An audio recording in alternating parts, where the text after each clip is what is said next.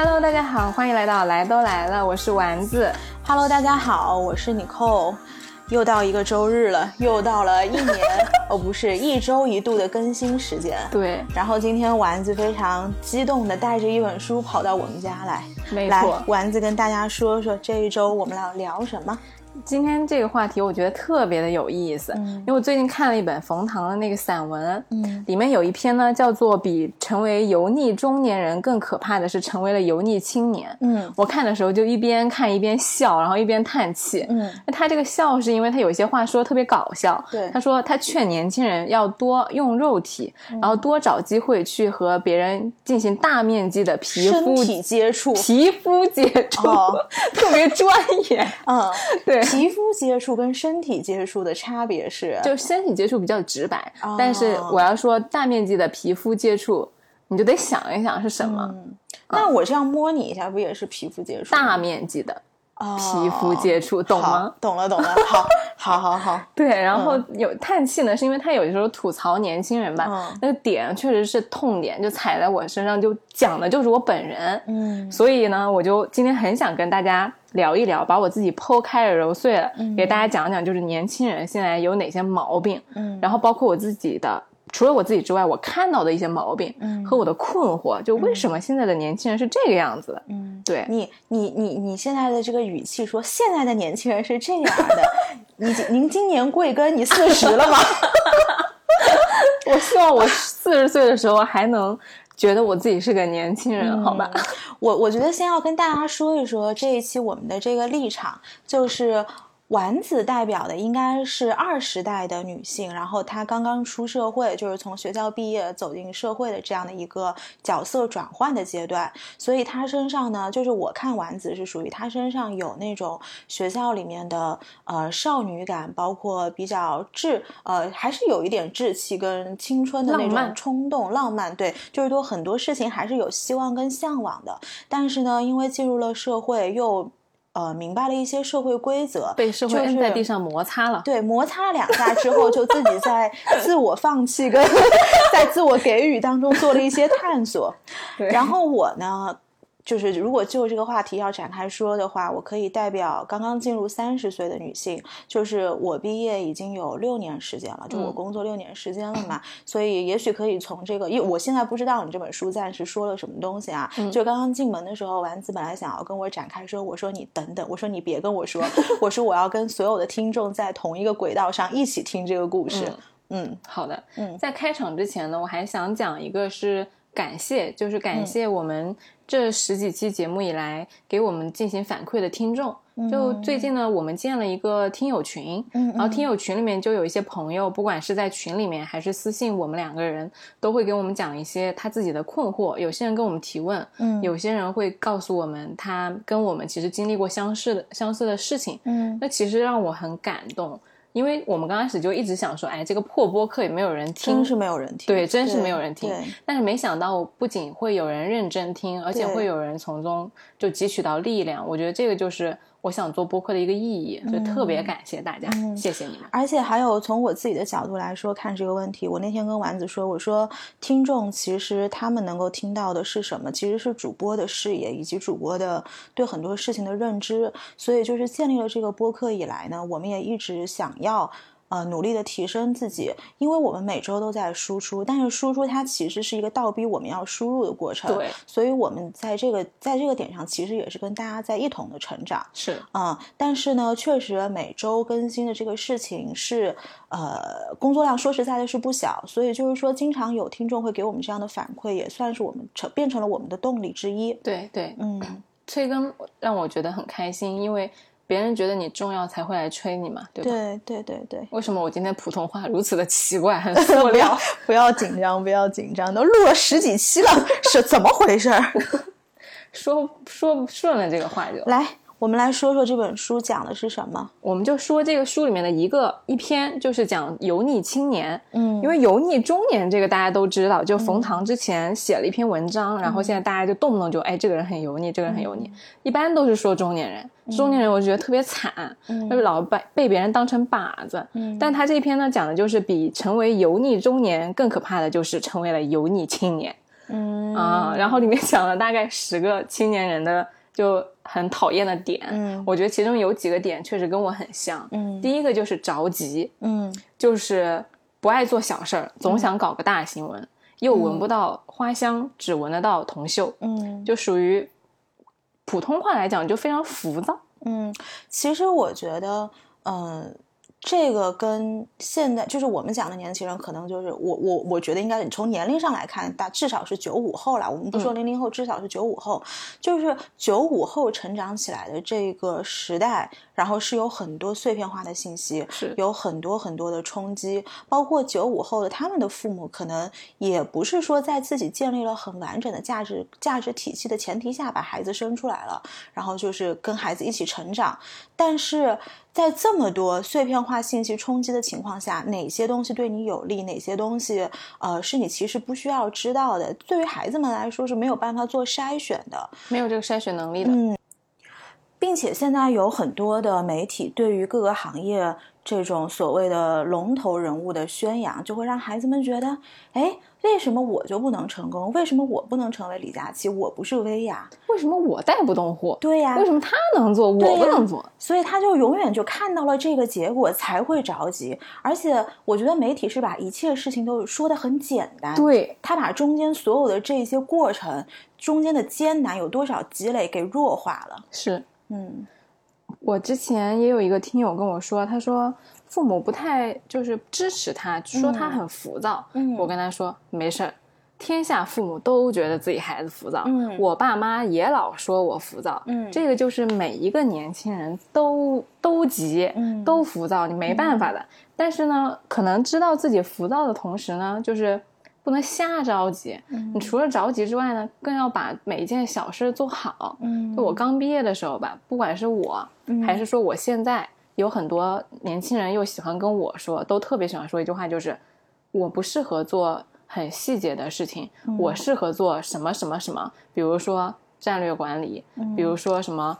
呃，研究什么什么，就是你想一下，作为一个年轻人，你没有嗯。任何的阅历和积累的情况下，你怎么，你跟我说你不能做小事，你可以做策略规划，你用什么来策略规划？嗯。包括我那个时候也是一样的，但我当时呢，就是没有表现出来。我其实心里面是很不耐烦的，但是我也知道这个是必经之路，就就每天接很多，就是很简单的法律咨询，一个问题可能重复反反复复的回答，真的是反反复复而，且有些东西对别人来说是很很难理解的事儿，但是在你这儿就是常识，你就会觉得怎么会这么常识的东西，你居然要来问我，或者你为什么就不能百度一下，你就要当一个伸手党？没错，是不是？对，就是为什么你不能百度一下这个事儿？对，但是后来呢，我就没办法，就是工作职责所在，我就把他们所有的问题整理成了一个指南。嗯。到最后就是啊，这个事情你可以去翻看我什么什么时候写的指南，嗯。就没办法，就这么多年的积累下来，就你总得做成点东西。嗯。就觉得虽然说我不想做每天都接这么简单咨询的电话的事儿，但是我在怎么样去简化我的工作，怎么样去提升我的效率，做出一点成果，让领导看到我每天做的事情，我觉得这是一个方法。嗯，嗯，就是从你的角度，其实你也不单纯是在给予，你也是在摄取。就比如说你在做这个咨询的过程当中，你知道市场上的人的困难点在哪儿。是当你真正做到管理层的时候，你可以去回想，在我当小朋友的时候，原来市场上的人他看到的东西是这样的。嗯这些东西如果你不去做这些细节的处理，其实你当了管理层，你不会知道的。没有那个 sense。对你让我想到，我刚刚进入职场的时候，跟我的领导说过一句话，就是说，因为我当时去面试嘛，然后我领导就说，他说，哎呀，你对自己的职业是有什么样的想法呀？我当时那个面试其实面试的还挺顺利的，并且，呃，聊了很久跟领导，然后我就跟领导说，我说，我不知道您能不能看出来，就是我觉得我是一个适合跟人打交道的人，不是一个做事儿的人。我现在想想这句话，简直是太愚蠢了。你居然跟领导说我不是一个做事儿的人，我就是要跟人打交道。你这无异于就是领导，我只能干你干的活，对不能干你手下的活。对，嗯这个就体现了年轻人的着急，是对吧？就是你所有的事情，我就想一步到位，我也不想做中间的积累。没错，这个就大家，我觉得我能理解，大家都这样，但是你得知道这是一个必经的过程。我有时候喜欢看八卦，但我不是喜欢看那种什么，呃，很及时的头条。我喜欢看那种，比如说章子怡她的，呃，成长轨迹。嗯，她最年轻的时候拍了张艺谋的那个《我的父亲母亲》，嗯，然后到后来她拍了李安的《卧虎藏龙》，她是怎么样？就一步一步成长起来的，积累上来，最后成为了现在的国际章。对他当时就是大家都觉得他很急，就他是一个很急的代表，嗯，把所有的精明功利想要的东西全部写在脸上。大家都觉得章子怡这个人一提到就是说啊太急了，嗯但是她急到后到后来，包括她找了一个很有钱的外国男朋友秀那个鸽子蛋，然后再到后来有泼墨门，名声特别臭。但什么东西让她翻了身是？后来她拍了王家卫的《一代宗师》，在里面塑造了宫二那个形象，我特别喜欢那部电影。他在里面几乎就是没有不施粉黛的，然后穿的一双布鞋，跟啊梁朝伟在一个金碧辉煌里面的那个房子里面打架，然后打架呢打的不是那种乒铃乓啷的那种，是特别慢、特别稳，一步一步落地，你都能看到那个地板的灰被震出来的那种纤毫之真的感觉。那部电影实在就把那个人勾画的特别好，这也就成了他最后的一个翻身之作。对。啊，这个就是你虽然浮躁吧，但你一直在做事，你一直在做事，你急的是我要怎么样能够以最快的方式把这个东西成果做出来，而不是说我呃这个也不绕过中间所有的过程，我只想要那个成果。对对吧？对，嗯，这个吧，你让我想到就是年轻人的这个着急。呃，跟中年人还确实是有一点差别。我身边如果是就是我们现在讲的中年人，一般是出社会可能十几年，然后在社会上有一些小有成就的。我看到的这样的一批人，他其实不会去着急中间的过程，嗯，他更加着急的是结果，就是我这个事情我想要一个什么样的结果，中间一些我我觉得年轻人很容易纠结于小的点。节点，节点，嗯，但是呢，中年人他更加强调的是大局，嗯，就是中间这个我可以去借力，我可以省力，我可以找人帮忙，动用我的人脉，但中间这些环节我不会着急的。其实另外一个点来说，就是中年人，因为他有更多的积累，所以他知道怎么去调用自己的资源，他在这个方面其实是比年轻人更有底气的，所以他不慌，他不慌，嗯，他只是以更快的速度去追求那个结果，就真的不就不会急是吗？嗯，没有这种焦虑的感觉，或者说，哎，不行，我今天要把这个事搞了，或者，哎呀，我什么什么时候要去约谁谁谁谈一个事儿，那个事啊，一直在心里面绕啊绕，绕啊绕，绕会绕。但是我觉得跟年轻时间时间的差别是，中年人活到这个，就是到了这个岁数，他大概率知道什么样的事情他能不能做，能做多少，能不能做成。嗯，所以在这个方面，他是比年轻人更有底气，知道自己什么可为，什么不可为，所以他不太会像那种热锅上蚂蚁似的焦虑。嗯，当然，我们讲的是有一点小有成就的这帮人啊，不是说只是说年纪到了三十三十几岁、四十岁，我说的不是这种人，就积累也到了。对，就是我的人生阅历、我的积累，包括我的各个方面，我知道自己的各个维度吧，了解了自己。是。就道理我也懂，就我就经常会劝我自己，就是你把你该做的做好了，你就放下，你手也放下，心也放下。那这个时候就等待的，就像他播了一颗种子在那儿，你得有时间让它发芽、长大，然后再给你回结果，而不是说当天我做了这个事儿，我当天都要见效果，不是这样。而且你有没有想过，很多事情你未必能见效果？是。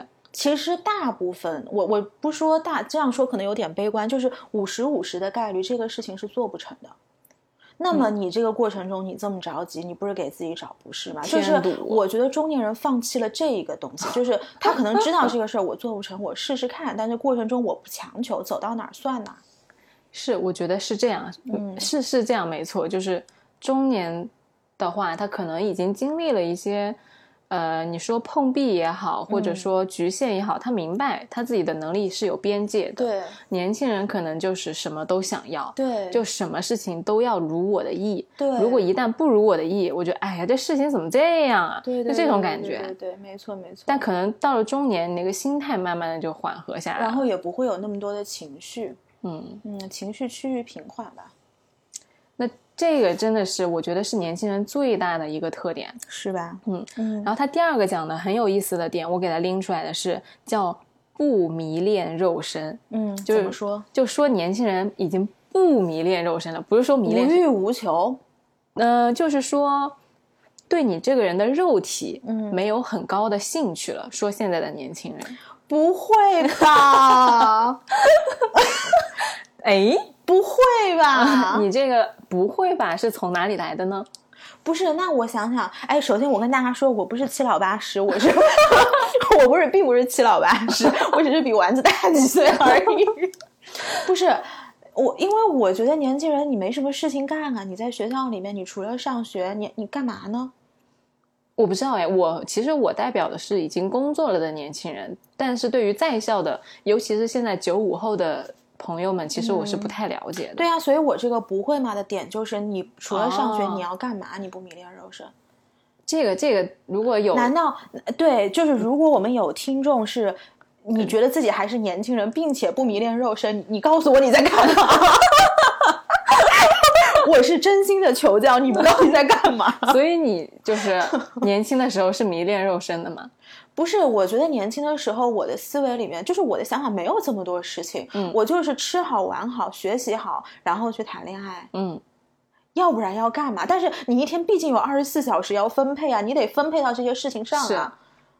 那你的而且我觉得还是快乐的。对我我的年纪，我上学时候是非常快乐的。对，而且就是你总有这个青春的荷尔蒙，我觉得这是一个人进化的正常的轨道啊。是所以我才觉得现在不不里面你干嘛？我觉得现在就是对肉体，我说的是工作之后的啊，就是能让我觉得有荷尔蒙或者说有朝气嗯，的男生很少。那工作之后，当然啊，大家都是。其实大部分都是中年人，那你年不是男的看女的也看不上那身材，女的看男的也看不上那身材，你练啥肉体啊？嗯，就是那种原来就那种朝气和那种很直接让我觉得说，哎，这是一个很年轻的男性的那个对，方散发了那种男性荷尔蒙，对对对，就那种性别的蠢蠢，欲动。也没有到蠢蠢欲动的地步，但是就是会很明显的给你一个信号，说这个人是个男生的感吧觉。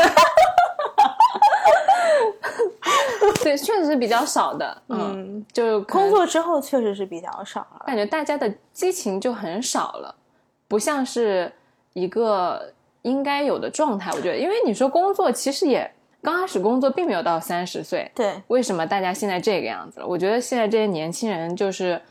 我们可能一个是被工作搞得有点疲惫，是不是社会压力？就是我我说的是现在在校的这帮年轻人啊，嗯是不是他们也有很多我们那个时候上学没有的压力，只是我们现在看不到这些东西。我觉得在校和工作之后还是不一样。对就在校那帮朋友们，我觉得还是迷恋肉体的。我猜啊啊。我猜还是，啊，但我听我弟弟告诉我们，我跟你说，我零零后的弟弟我就不知道，他、嗯他现在可能还没开窍，就属于一个特别特别纯情的地步。嗯。OK，嗯，我不知道他听完这期播客会是什么想法。嗯，想你你得你得加入你姐姐的训练营。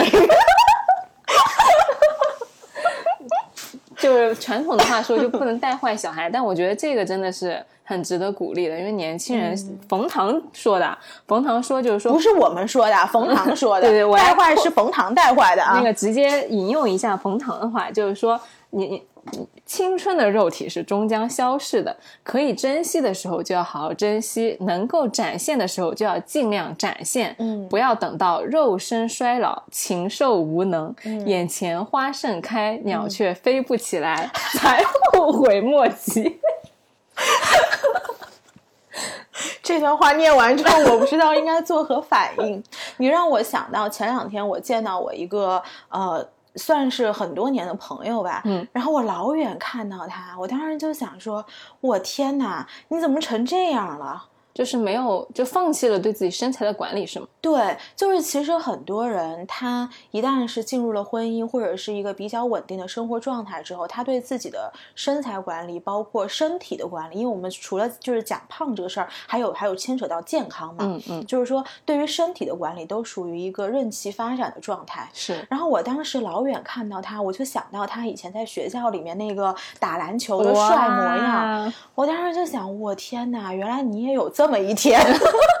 然后当时我是正好呃运，我当时是正好运动完，然后看到他，我就觉得还好老娘是个运动的人，是对，所以就是我觉得如果人到了中年，其实年轻时候是一样啦。你们在迷恋肉体的时候，也要好好去锻炼。我今年二零二零年就是很重要一个主题，就要锻炼好我自己的身体，嗯，和塑形。就我很想把我的关注点再放在我的身上，就像冯唐说的一样。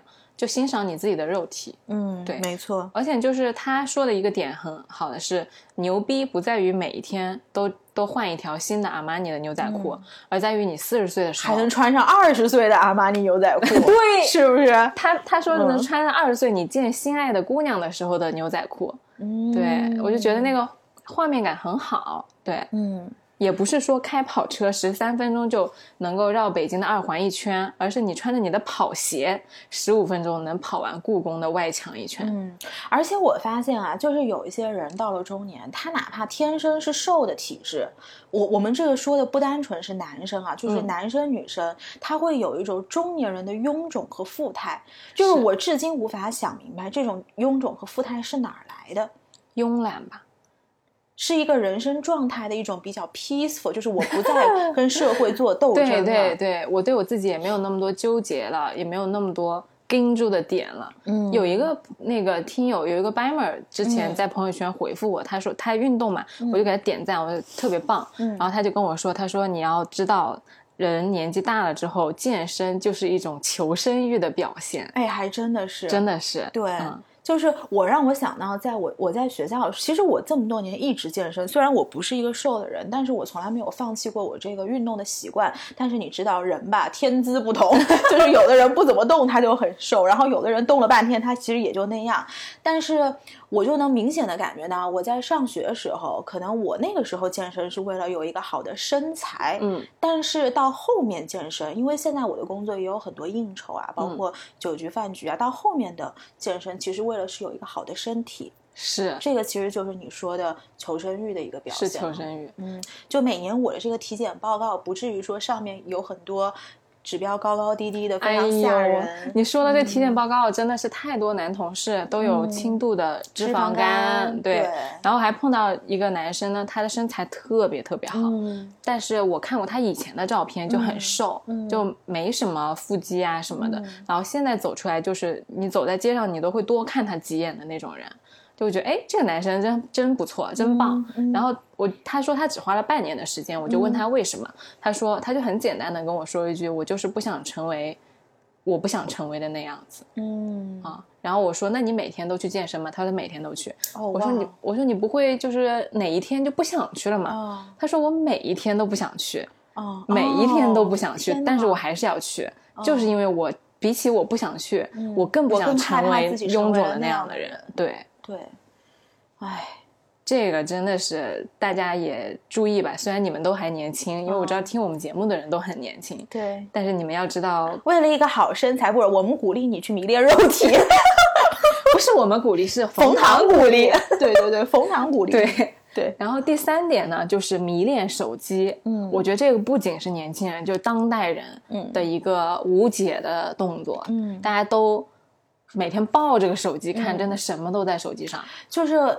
这个五一期间，因为我们在上海，就是还不是一个全程都解禁的状态嘛，嗯，然后我们公司就出了一个文，就不让我们五一期间出门，嗯，然后我五一的不能出上海，哎，不能出上海，啊，然后呢，就是我五一的那几天，就天天在家抱着手机，然后我发现一个什么事特别明显，这个叫什么叫虎口，是不是 长茧了吗？不是长茧，就是我每天这样拿着手机，就是我这个虎口它的。这怎么扩张力啊，就让我觉得这个地方非常的酸，你知道吧？因为我手也会，因为我这个手机是大的，叫什么 Pro Max，就它本来是比较大的，然后我每天这么握着，我就觉得我这个虎口处好酸。是，而且我有一个非常不好的习惯，我喜欢打游戏。哦，就是我当时五一打游戏，真是打到每天那个系统提示我要你必须要下线了。嗯，对，就是那个段位已经打到最高段位了。喜欢打游戏的人，千万不要叫我带你们，我不带的。因为 so mean。对对对对。我我你说的这个，我也是，我最近也感觉手很酸，结果我去淘宝上买了个手机支架。哎，怎怎么个用法？就就是有一个支架，就撑那儿，然后你可以这样滑，就你不用拿着。对的，啊，而且甚至有那种懒人神器，就是。一个夹子夹床上，然后那个伸的特别长，然后你躺那就这样看手机，你知道吗？哦，哎，我之前还看过一个懒人神器，就是有的人他不是，比如我们现在在看电视啊，你不是得坐着，或者我至少是我的脸要面对电视这一面嘛？是。他那个懒人神器，它是类似于一个 VR 的眼镜，然后你可以躺那儿，你可以躺平，以你随便想要的姿势躺。我的天！然后你可以面对着天花板，但是我不知道它里面是什么技术，就是它可以把你电视上的东西投射到你的这个面罩里面。这个对，是就是我觉得现在的人怎么能够懒到这个程度？我觉得这个还是不行。我不仅不能接受这个，我还要端正着去看电视。因为我最近在练那个直角肩跟天鹅颈，就我就觉得就端正，因为我就觉得那个背后啊，就是因为每天这样弓着，对，然后躺着刷手机导致的。我如果我要变美的话，我就必须这样。嗯，其实还是要经常做开肩开胯的动作。我瑜伽里面最喜欢做的一节瑜伽就叫开肩开胯流。哦，嗯，这个其实不单纯是为了穿衣服好看，因为你就像你说的，每天我们面对办公室，其实前面这个叫什么胸小肌吧，这个我可能不专业啊。如果我们有听众是对这个人体方面特别有研究的，不要 judge 我在这个地方，就是我指的就是咱们女生副乳的这个位置。嗯嗯。然后有一次我是去一个中医院，然后是因为我的呃。颈椎不舒服，然后那个中医师就是说，他说你知道为什么不舒服？是因为你每天都含胸，你含胸并不是因为你的肩颈，是因为你的这个副乳这一块的肌肉，它里面的淤淤堵特别厉害，所以你没有办法去做到一个这样舒展的动作。天，对，所以我觉得真的有很多人生经历，你真的是慢慢步入了中年，你才能 get 到，年纪大了不容易啊。对呀，再说一次，我并不是七老八十，我只是比王子大几岁。哎，你说我们听众会不会觉得我是一个四十几的老女人？不不不，我们已经在群里面强调过了，你寇姐姐是一个高冷美艳的御姐。我因为很多听友来加我，第一句话就是你寇姐怎么怎么着？我说我身边没有人叫我你寇姐。就如果你认识我本人的话，其实我，你觉得我有姐姐气质吗？没有，我觉得还好吧。我我就是你比较成熟，但是你不是那种会。去照顾别人，然后给人感觉说很姐姐的人，对的。哎，但是我其实最近挺喜欢他们叫我叫丸子姐姐的，不是丸子姐，是丸子姐姐。谢谢大家。然后就是因为我其实一直处在一个我读书比较早，嗯然后我毕业也比较早，所以我其实身边同龄人一直都比我大，很多人都说我。呃，跟他们年纪大的人沟通没有障碍嘛，所以我身边其实是没有比我小的人的。嗯，我也是因为做这个播客，所以才会有九五后的小朋友们来跟我聊天，就很少有人叫我叫姐姐。然后，但是他们最近一直找我聊天，找叫我叫姐姐的时候，其实我感觉到的是一种被信任和被呃有一点。倾诉的感觉，我会觉得很好。就是有人他呃怎么说？有人把情绪投射在你这儿，是因为相信你，并且让你觉得自己值得被相信。被相信，嗯嗯，我就觉得还挺好的。有人这么叫我，叫丸子姐姐。大家听到了，以后叫我以后叫丸子，叫丸子姐姐 也不用。你要叫我丸子也行。如果尤其是你年纪比我大的话，就不要叫我叫姐姐了。我还小，谢谢。对对对对对，然后第三个呢是这个第三哦，第三个是迷恋手机，我们刚刚讲过了。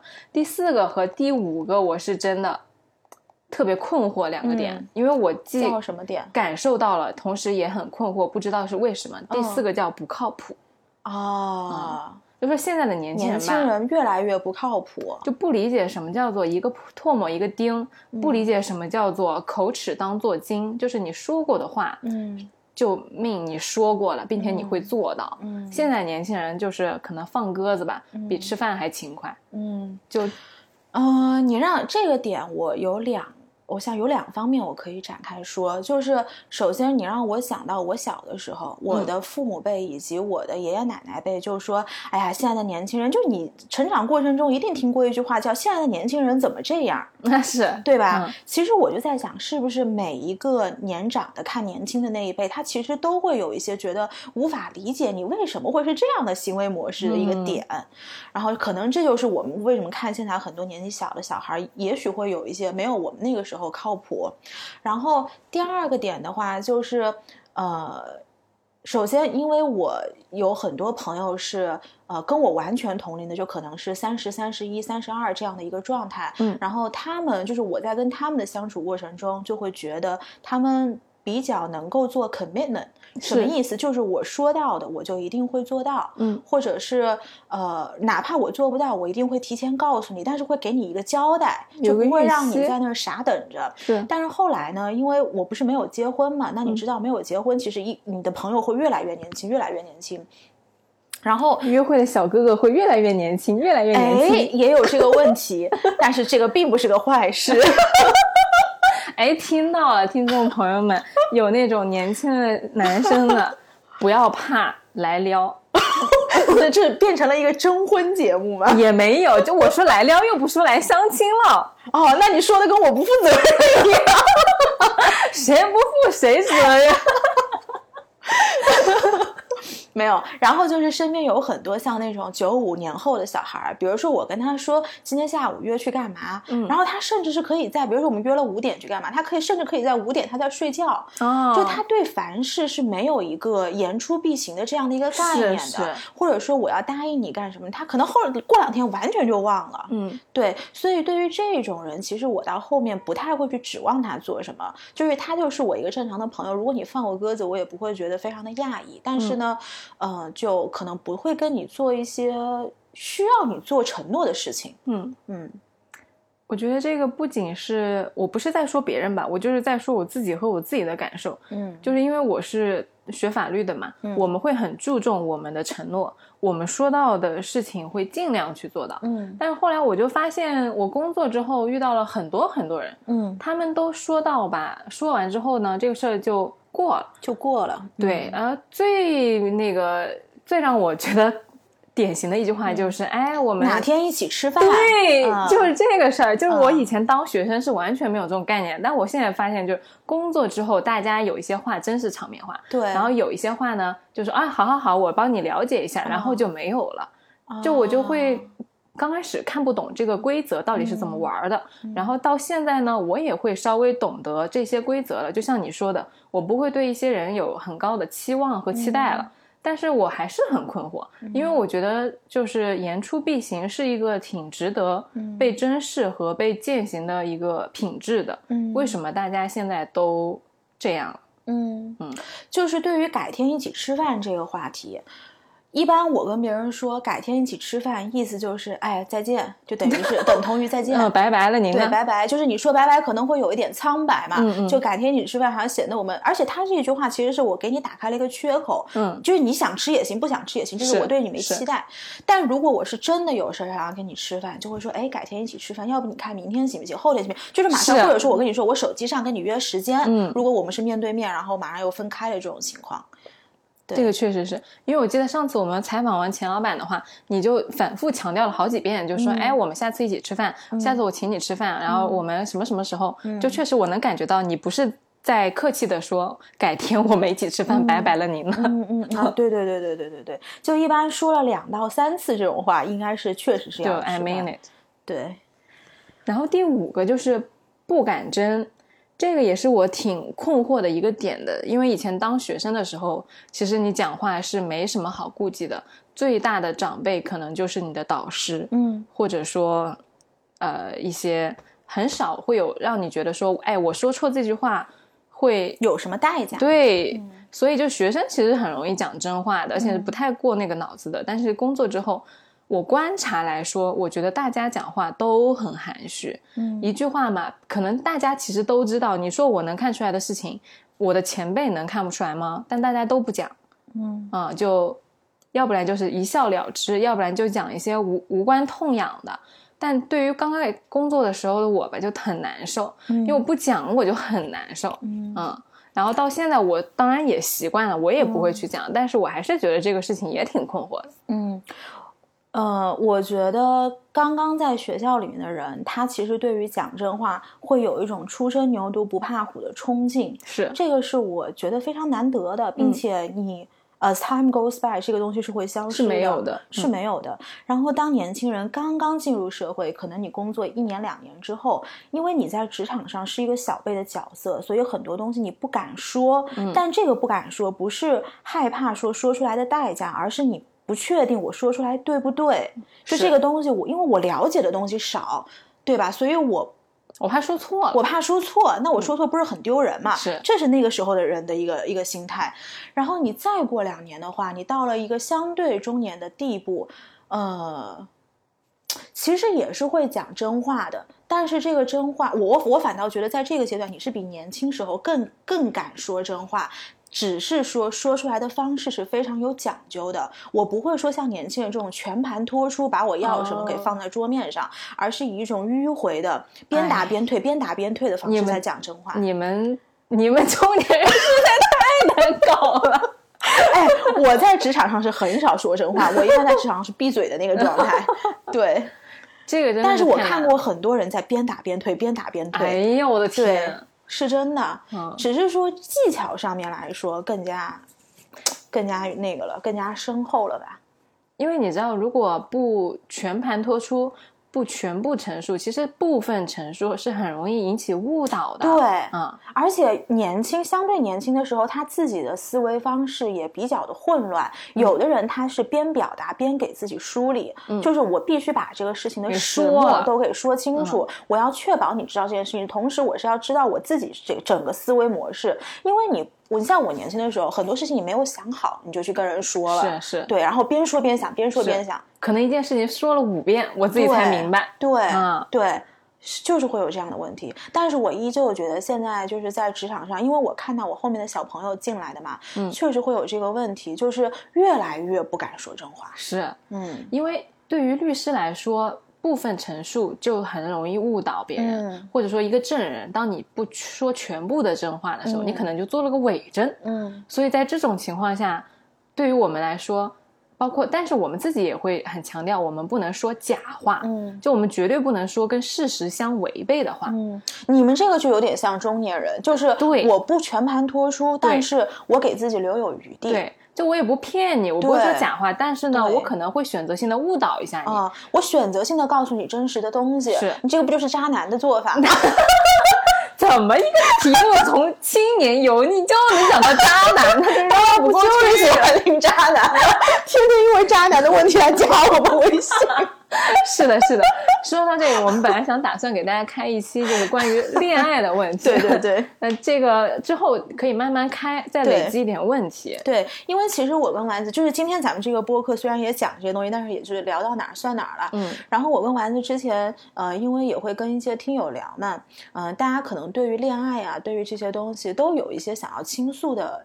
或者是有一些困惑，是，然后我们就打算说，是不是单独开一个系列，然后在这个系列里面呢，就专门收集大家的问题，并且呃，把我们仅有的人生经验或者是我们的想法告诉你。当然，可能不一定适用于每一个人，那可以分享一下，可以分享一下我们的见解。所以欢迎大家在群里面，或者说在节目的评论里面、微博私信里面都给我们反馈，这样我们就会知道你们想听什么。对，没错，没错。你你说刚刚那个吧，被渣男打断哦，对不起，渣男总是碍事儿。你说这渣男是不是各个层面都碍事儿，都是渣男的错？对对对。然后我我是想说，就像很生动的一个例子，就是鲍那个鲍玉明啊，前阵子那个案件。他其实后来发布了一个，就是十问，就问那个女孩子十个问题，说，哦，你说我当时怎么怎么样，其实你怎么怎么样？他列了十个无关痛痒的问题，在我看来都是反驳那个女生说的事实不对，然后他自己说的事实是对的，这个就是很厉害的一个点。但我觉得这个做这只是一个职业技巧，如果你放到生活中来的话，掌握了这样一个技巧吧，我并不引以为傲，我觉得这并不是一个很值得炫耀和。骄傲的事情，说哦，我会误导别人了。那个其实就是我其实更向往真善美。嗯，对，没错，就是。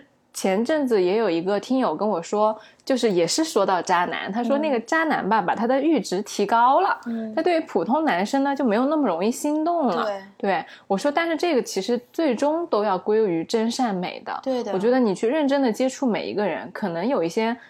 不那么像渣男的男孩子，嗯，不那么会炫技的男孩子，他有真诚和善良，我觉得这个才是最吸引人的。嗯，而且 as time goes by，你会发现这个真诚跟善良才是你走到后面越来越稀少的品质。是因为它稀少，所以它越来越珍贵。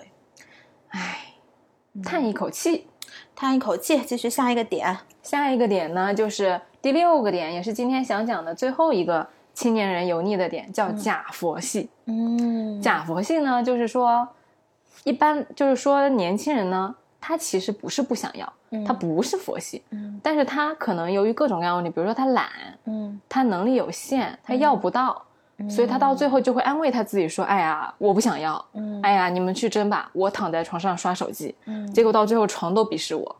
嗯就有这结果，别人真的人买了二十万的床垫，你还躺在你两千块的床垫上，两百吧，两 两百块的床垫上，两两千块钱的床垫我也是 OK 的，不错，对对对对对对对，尼克姐姐扎心了啊！尼克姐姐，我在想什么事儿呢？我在想这个点，大家还是这样，我没有笔记的，所以我是是丸子在说他的东西，然后我在临时才给大家想。今天已经进步了，原来是十个字的提纲，今天有三段呢。对，今天有三段，嗯。嗯，我特别不喜欢的是，很多公众号一直在倡导阶级固化的这个事儿。是阶级固化这个东西，我们暂且不讨论它是不是一个真真实的现象。就首先这个现象它有待争议。年轻人看到这个阶级固化四个字，他的反应是什么？我不用去努力了。是的，我出生就是这样了，我就这样。然后再看看身边，尤其你如果在一线城市的话，其实身边比你出身好的人太多，大有人在，大有人在。然后你可能前排的小哥哥一个月三万块钱，家里面十栋房子。我跟你讲一个最明明显的道理啊，不，一个最明显的例子是什么？以前我们啊某公司，然后。以前那个公司里面的那个扫地阿姨，嗯，然后有一次我去茶水间跟她倒水，呃，我在倒水，然后她那个阿姨就特别热情，然后跑过来跟我聊天，因为她知道我在国外读书读很多年嘛，然后她就在聊国外的那些事儿，嗯，然后她就说她儿子刚刚出国，然后怎么怎么着，然后她给他买了一辆多少钱啊，快十万美金的车，就是大家要知道十万美金的这个车，你可能换算成人民币可能也就这么多，但是在于国外的车是，你想在国外其实四万美金可以。买一辆宝马，很高级对，十万其实你是可以买到很好的车的，很好的。然后后来我当时就觉得奇怪，然后结果后来多聊了几次之后，我就发现这个阿姨她是一个老上海人，然后她在上海可能有二十几套房。天哪！对这个段，你有没有听过一个段子？就说一个创业公司要倒闭了，因为差阿姨来一两百万。对，然后呢，就快倒闭的时候呢，哎，她突然又好了。对，然后人家问她说：“哎，你怎么你们怎么好的？”他们说融到资了，谁给你们出资？扫地阿姨，扫地阿姨给你们出资。然后那个问扫地阿姨为什么给你们出资？说那个扫地阿姨说：“哎，看他们那创业公司氛围挺好，对，他们一倒闭我就没工作，我就希望他们留呢。”对，所以就是讲到年轻人，如果你看看现在身边，你总会有比你过得好的。那么你是你自己没有努力呢，还是说确实是阶级固化给你带来的这样的差异？我觉得这个还是要想明白。即便是阶级固化带来的差异，那又怎么样？难道你就是我觉得人不要去跟人比，人跟自己比是最让你开心的。就是看到我自己在不断的进步和成长吧，嗯，就是会有一种我的未来还会有很多种可能性的感觉。对，可能我这辈子都不会有王思聪那么富，对，但是我会比我。不努力的状态下会好很多啊！对，这是一个方面。第二个方面就是，他越有成就的人，他必定承担的压力是越大的。只是说，你可能身边一些富二代，他现在这个压力没落在他身上，但是 as time goes by，他们的爸妈不行的时候，这个东西一定会反噬的。只是说看你怎么看这个事情。而且呢，就是，嗯。我们所讲的这些，其实都是世俗上的成功。就是我现在在跟别人有一些聊天的过程中，我更愿意把大家所谓的成功叫做是世俗上的成功，是世俗上的成功。对你开心不开心，最后只有你自己知道。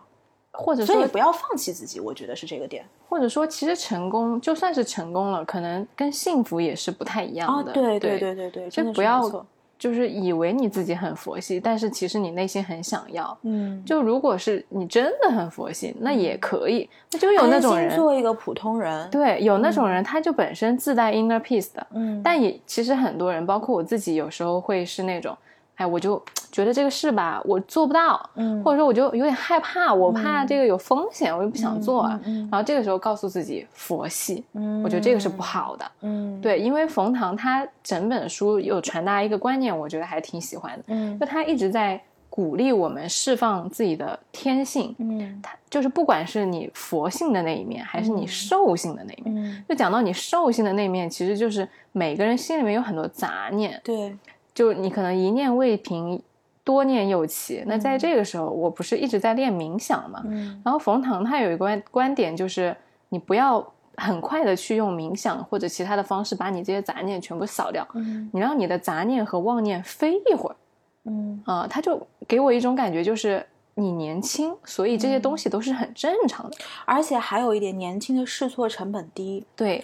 就像你那天说我们小船好掉头，你当当真正你成家立业了，你变成你拖家带口了，上有老下有小的时候，你的试错成本是很高的，你蹦跶不起来了。对呀，所以我觉得，呃，如果有一些听众们，就是如果你们有一些想做的事情，或者是你觉得是你兽性的那方面，请你让它散发出来。完就不鼓励大家犯罪啊，就是刑法先通读三遍，对，然后再去释释放你所谓的兽性。对对对，就是可能。迷恋肉体的那方面，我们是说，或者是别的你自己想做，你觉得也许做不成的事儿，就做不成。其实换句话说，做不成又怎么样啊？对啊，就是你在这个过程中一定是可以得到一些，就是会有 take away 的，会获得一些东西。对，就不管是一些杂念，还是人生经历，或者是哎，还有我还有一个道理，我一直觉得就是人生不应该是单纯是一个，嗯。哎，那句话要怎么说啊？正伪的反面是什么？求真，求真，对，就是人生是一个求真和正伪的。过程就是我在过程中我要知道我能做什么，但是如果你的这段经历告诉了你我这个事情我是做不了的，其实也是完整了你的组织架，呃，就是你人生的这个框架。是，就是不是一定要做成才是 OK 的。对，当你知道，就像爱迪生说的那句嘛，就我不是失败了九百九十九次，而是我知道了九百九十九种材料不能适合做电灯泡。对，嗯，而且就是中国小孩吧，有一个很传统的观念，就是一张卷子是一百分的，嗯，然后我一定要。提高我的正确率，我得做到九十分以上。我这道题一定不能写错，我写错了我很紧张。但其实人生不是一道满分的卷子，人生就是一道无穷无尽的卷子。你做完这道题有下一道题，你这道题做错了没关系，还有下一道题。就你就是多做。多得分，嗯，多好，嗯，而不是你错了就不行了，嗯，尤其是年轻的时候，你就不停的往前去得那个分就可以了，嗯，而且就是比如说你说到一百分的卷子，就算我这次做了十分，那么你不是知道了你剩下的九十分是你的弱项，那你把这九十分提高不就行了吗？是不是这个道理？或者是你压根就放弃了？当然，我不是说放弃不要做卷子啊，就是说，如果我是说在人生的大事里面，不是说在这个学习上面的这个东西，嗯。就是可以知道你的短板在哪里，知道短板，而且我一直觉得不要去硬克自己的短板，是，嗯，接受自己。因为冯唐他这本书给我最大的启发就是，你有这些杂念，嗯，你有这些毛病，你焦虑，你油腻，都是正常的，正常，这是你作为一个年轻人的状态，嗯，你要享受你现在这些杂念。你要知道这些东西会随着你年龄的增大而消失，你以后就不会急躁了，因为你会稳，你以后可能就没有那么多兽性了，因为你的身体就也衰老了。嗯，所以就是当你年轻的时候，你要去享受那个狂喜，去享受那种伤心，去享受那种就是年轻人才会有的各种各样的激情和欲望，然后。当这些东西都过了之后，你可以安然的变成一个中年人，嗯，然后就开始中年人的油腻。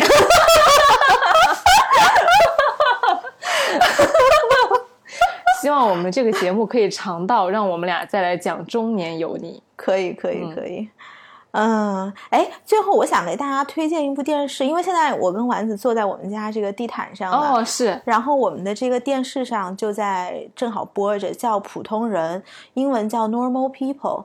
嗯，这是我这两天我不知道为什么，我看很多群里面突然就开始讨论这部电视。我刚刚已经告诉过你为什么他们会被讨论，是因为里面有很多传戏，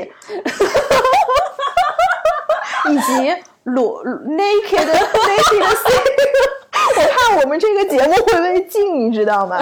太不容易了。其实这部电视是什么呢？它是 BBC 跟呼噜一起合作的一个。然后呼噜其实有点像是国内的这种，比如爱奇艺啊，或者是腾讯视频这种。然后它讲的是两，呃，就是一对这个男女，他们在女孩跟男孩的阶段相互喜欢上了对方，并且把自己呃人生就是自己很脆弱的一面毫无保留的展现给对方。然后随着是慢慢长大，然后就变成了女人男人的阶段。他们这一路也 date 过很多人，然后跟不同的人走入了不同的阶段。但是每当遇到对方的时候，就会有一种我在所有人面前扮演了强者，但是在你这儿我就呃是怎么说，瞬间被打回原形，瞬间被打回原形的这种这种感觉吧。所以我觉得，如果大家是。心中有朱砂痣跟白月光的，看这部片子是特别能够有感受的，特别扎心，特别扎心。就是因为这对男女，他们其实到了年纪大了之后，因为人生轨迹的差异，其实已经没有办法变成一对普通的情侣了。但是他们的那个灵魂里面的 connection 是在的，就随时思念着对方，并且就觉得身边的人怎么着都不如你，但是我又没办法跟你在一起，然后就变成了男女主角各自探索自己的一个。阶段就我现在还没有看完，我现在看到第十集，它是十二集的一个片子，你都快看到尾了，别剧透啊。对，然后基本上每一集是三十分钟左右吧，嗯，就算你卯起劲来看，一个周末肯定也看完了。但是不要问我资源，我不知道哪有资源。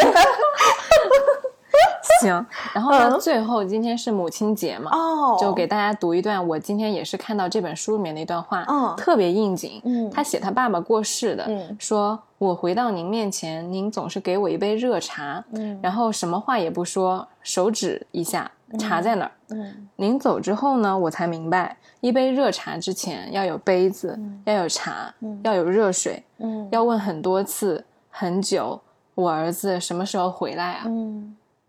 就这样一段话，嗯，我就看到这段话的时候，突然没有讲什么特别的事情，但是但是很有画面感，细品就觉得这真的是传统父母给我们大爱无声的感觉，哇，突然觉得非常的扎心哎，嗯，就是准备一杯茶，这杯茶里面包含了很多他的事前准备，包含了他很多的期待、等待和不安，甚至有一点。